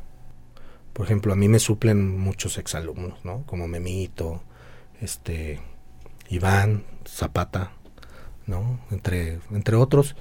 Entonces está bien chido que llegan a, a, un nivel muy cabrón, ¿no? Y, que están logrando cosas importantes y cada vez los ves en mejores escenarios y cada vez los ves grabando con más gente y tocando con más gente, ¿no? ¿Y te pasó que musicalmente vieras a alguien que te rebasó, algún alumno, de puntualmente de batería? Muchos. ¿Sí? ¿No? No, por ejemplo, Memito, güey, o sea, Memito es Guillermo Núñez, pues él está cabrón, güey, o sea, toca impresionantemente bien, ¿no? Digo, no me gusta mucho eso de las comparaciones, porque yo siempre creo que un baterista puede tener más habilidades en una cosa, pero siempre tú vas a tener más habilidades en otra, ¿no? Te voy a rebotar una pregunta que ayer nos hicieron en el, en el programa de Éxtasis Digital. Ajá. ¿Cuál es el mejor baterista del mundo? Nos preguntaron. y, y, y, la, y eso se tiene que contestar con otra pregunta. ¿Para qué? Exactamente. ¿Cuál es el mejor baterista? ¿Para qué? Estábamos hablando de Ringo. Ringo es el mejor baterista para los Beatles, aunque hay una declaración ahí que decía no es ni siquiera el mejor baterista del, dentro de los Beatles. No, de esa declaración yo creo que estaba mamando Paul McCartney. Sí. Pero yo creo que estaba bromeando porque sí, sí, hay otros, otras entrevistas son donde sí le da su reconocimiento. Claro, claro. ¿no? Pero esa pregunta no se puede, no, no se puede no contestar. Se puede contestar. ¿Cómo no es, que es, contestar. ¿Qué es lo mejor del mundo? Y te, te lo voy a contestar con un ejemplo. Eh, había unos, cuando yo estaba en la escuela de música de la Universidad de Guadalajara, empezó a rolar mucho un VHS de un tributo a Body Rich. Ajá. Entonces invitaban a diferentes, a diferentes bateristas a tocar con la orquesta de Body Rich. Güey. Entonces, a mí se me quedó muy grabado la participación de Neil Peart, porque tú, es, tú lo veías y decías, oh, ¿no? Uh -huh. O sea, no, no está tan padre. Pero eso no, eso no dejas de reconocer que Neil Peart es de los mejores bateristas de rock, de rock progresivo en el mundo, ¿no? Uh -huh. Entonces, es depende. Güey. Pero lo estás poniendo en un contexto Body Rich, sí, o sea, no. Exactamente. Ay, ay, qué, qué, curioso porque ayer salieron esos dos nombres. Pero nos decía el Inge, nuestro productor, que no es músico, pero dice, pues Body Rich. Si, si te tuvieras que poner uno, pues sí, pero depende, porque es la, la, el fundamento del rock y de la música. Puede ser, ¿no? Puede ser ahí, pero pues Neil Peart, no sé, pon, pon a Ringo en, en, en Rush, güey. La, la, ¿Te acuerdas de un... Ah, hubo un concierto hace poquito donde, donde invitan a Paul McCartney, no me acuerdo, no me acuerdo qué, qué, qué concierto es, como siempre, ya sabes que no me acuerdo nada, pero invitan a Omar Hakim, baterista mucho tiempo de Sting, a tocar una rola de los Beatles, güey. Y la verdad es que se oyó, no se oyó chido. Uh -huh.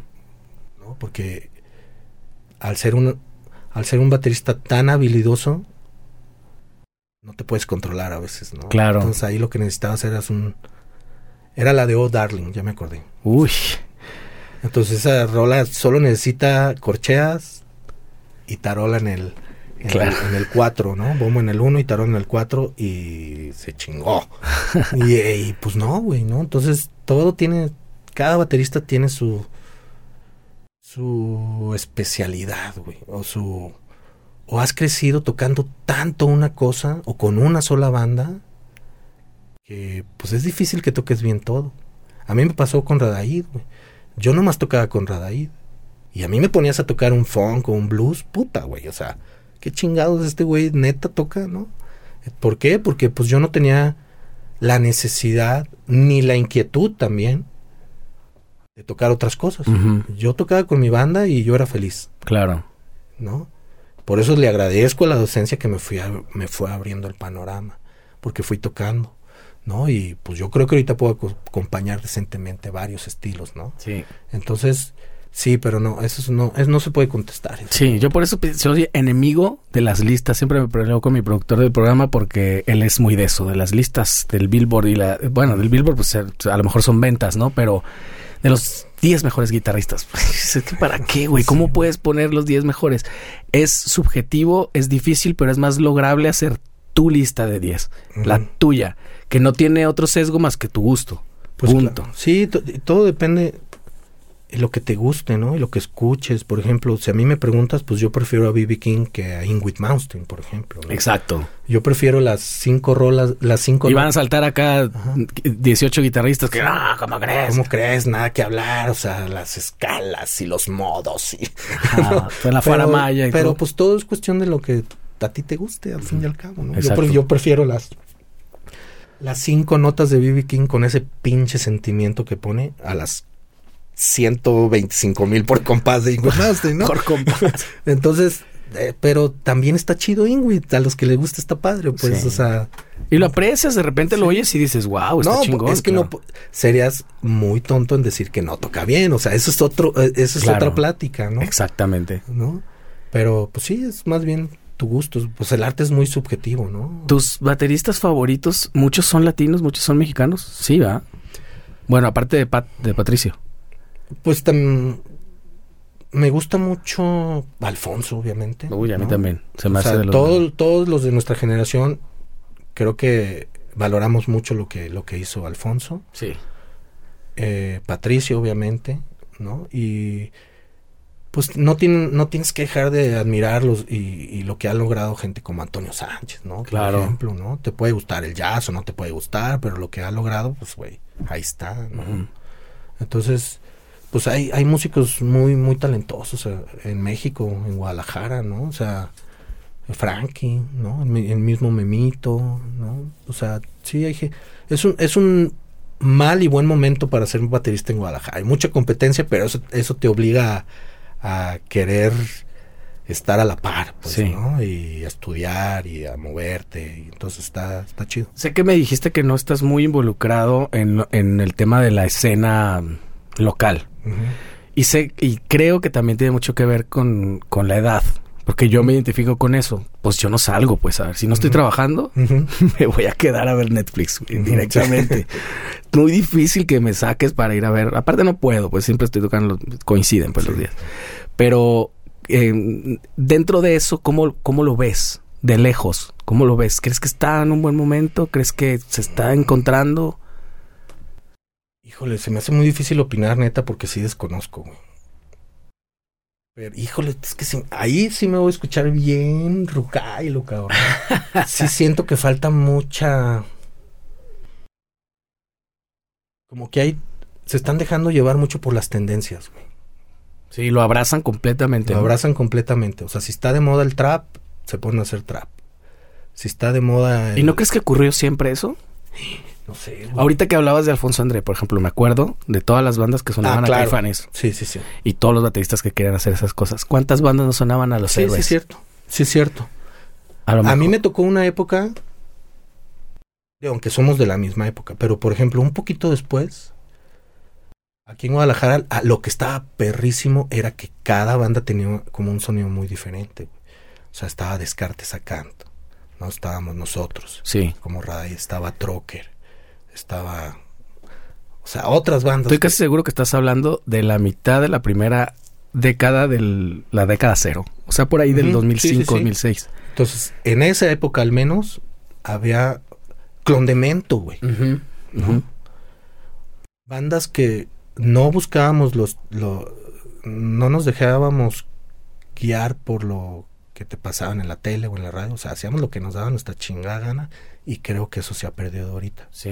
Creo que si está de moda eh, tal grupo, todo el mundo quiere tocar como ellos, creo que se escucha bastante vacía la música hoy día, güey, ¿no? También que tanto estamos... Disculpe, discúlpenme, pero No, es una opinión, está chido. es, es una opinión. Puedo estar equivocado porque, insisto, no estoy muy empapado. Claro. Pero lo poco que he escuchado, siento que todo es muy repetitivo, ¿no?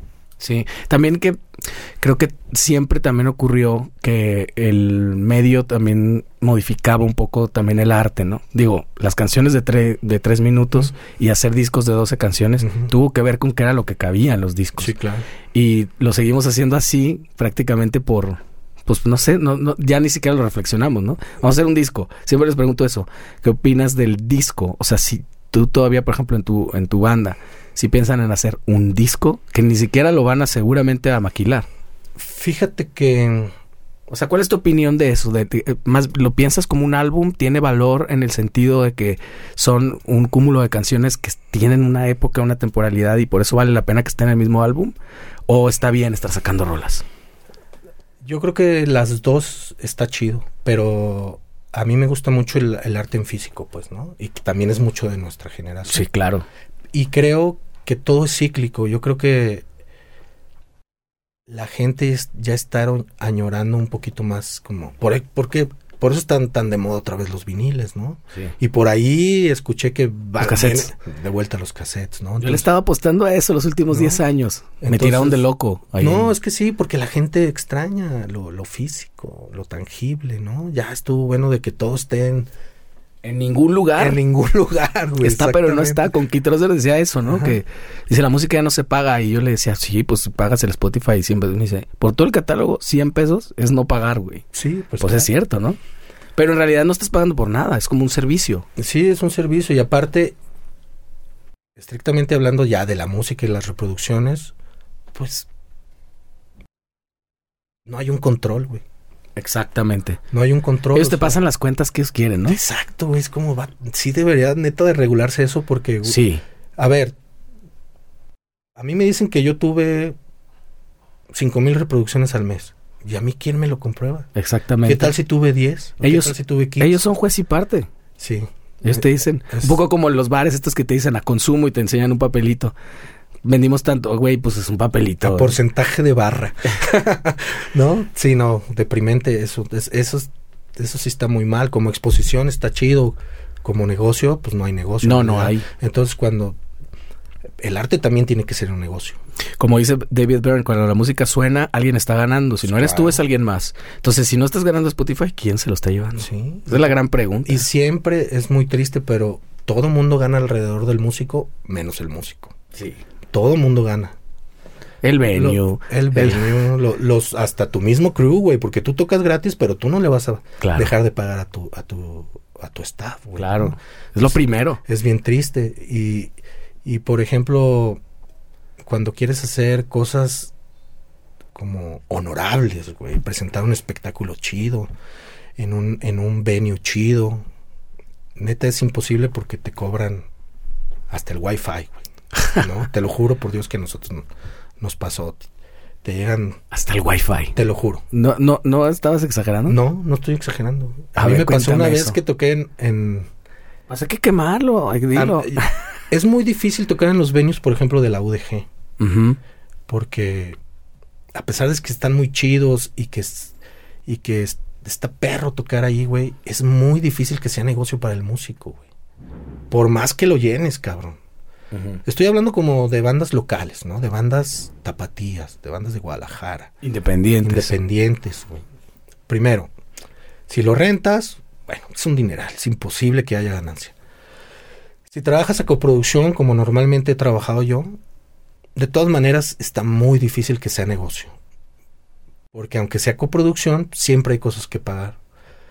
Porque los venues nunca tienen el, el- o la mayor parte de las veces, nunca tienen el, el equipo que necesitas, siempre hay que Subarrendar subarrendar. Eh, siempre tienes que pagar cosas que normalmente tú, tú dirás, bueno, pues si, si lo tienes, ¿por qué me lo cobras? ¿No? Un proyector, por ejemplo, ¿no? Nos pasó la última vez que queríamos usar un proyector, pues para pasar, este, Claro, pues visuales. y sí. visuales y todo. Ah, no, pues es que si lo usas son seis mil baros. ¿Qué? Y ahí está. Y ahí está, güey. y Estoy trabajando coproducción, güey, ¿no? O sea, entonces es muy difícil. Y en una ocasión en el Teatro Diana sí llegó, llegaron las cuentas y tú, ah, es que de Wi-Fi son 11 mil pesos, cabrón. no estoy mintiendo, güey. Oye, ¿es wifi para siempre o qué? No sé, güey, pero, o sea, es ridículo. O sea, yo entiendo que el venue tiene que ganar, pero tendría que ser más, como más noble para el, para el artista. ¿Pero qué es, Darko? ¿Burocracia? ¿Es corrupción? ¿Qué es? No puede ser ignorancia nada más.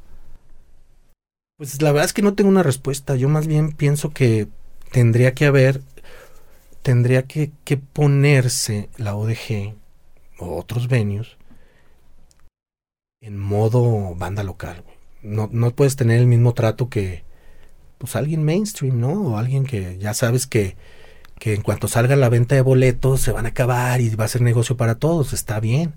Pero si tienes tantos eventos durante el año que solventan lo que, lo, que cuesta tener el foro. Solventan la pérdida, digámoslo ah, así. Solventan la pérdida, ¿no? O sea, pero además muchas veces ni es pérdida, ¿eh?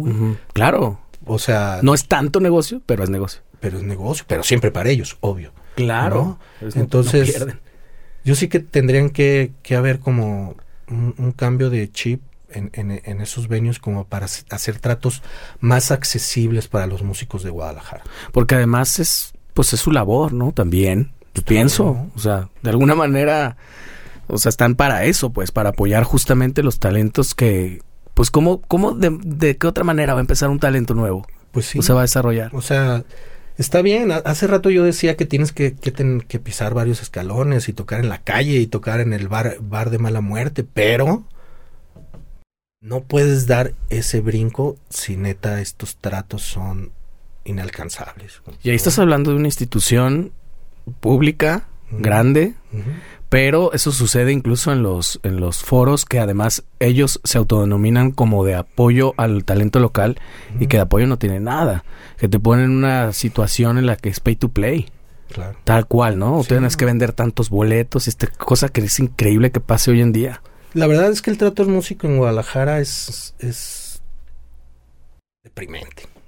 O sea, a mí me ha tocado, y yo supongo que sabes esta historia, de bandas de Guadalajara que les dan espacio en festivales para tocar a puerta cerrada. Sí, claro que sí.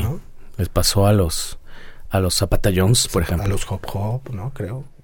Y no habían abierto. Entonces... Ya tienes que tocar pues tu tiempo, si no, tú, tú sabes. Se me hace una falta de respeto tan grande el músico, independientemente que sean músicos jóvenes y músicos sin tanta experiencia, güey. Ajá. O sea, eso no tiene nada que ver. No, no, no. Además el espacio está ahí. Por eso también están tempranos. Nada más espérate a que entre la gente. No seas cabrón.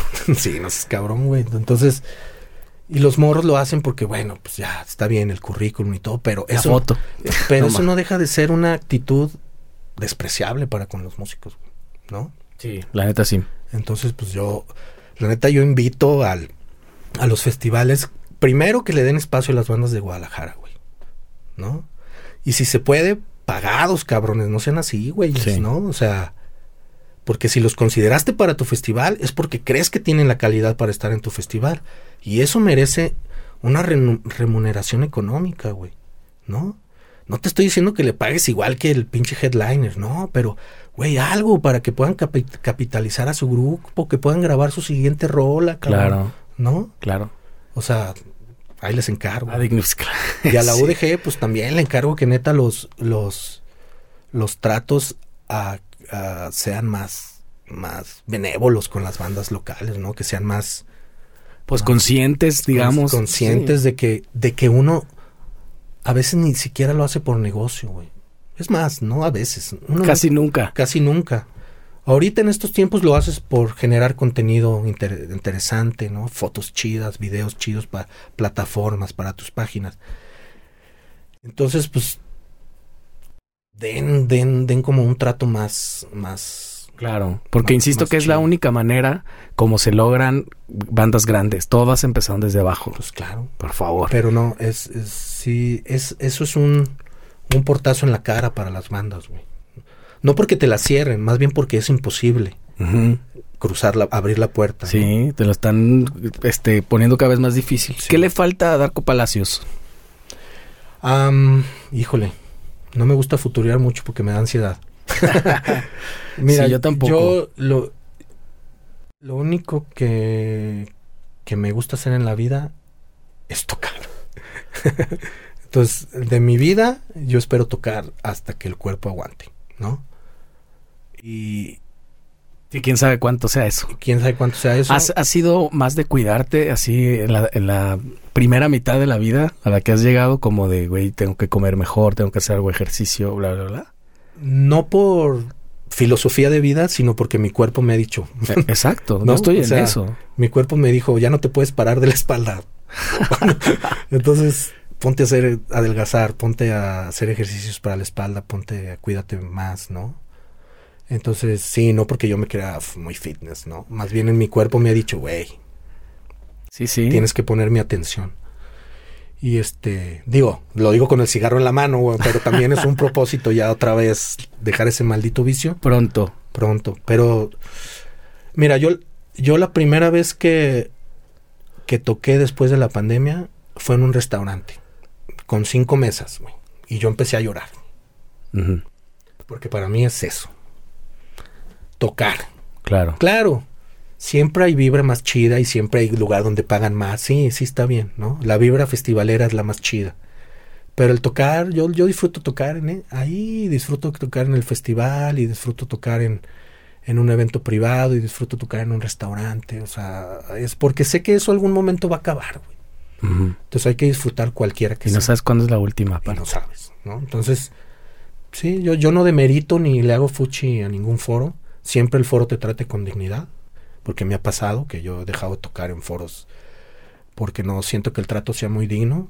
Y, y creo que eso es, es eso lo que te referías hace rato con lo que dices que mis alumnos aprenden de mí más que dijeras tú que la gran habilidad a tocar, como dignificar la profesión, ¿no?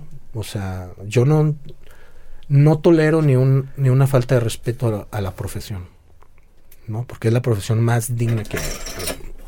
Y que cura almas, güey, ¿no? Sin duda. Entonces, esas cosas yo no las tolero, güey. Una falta de respeto, un, tra- un tratar de humillar, un tratar de acosar, un tratar a mi cantante, un tratar...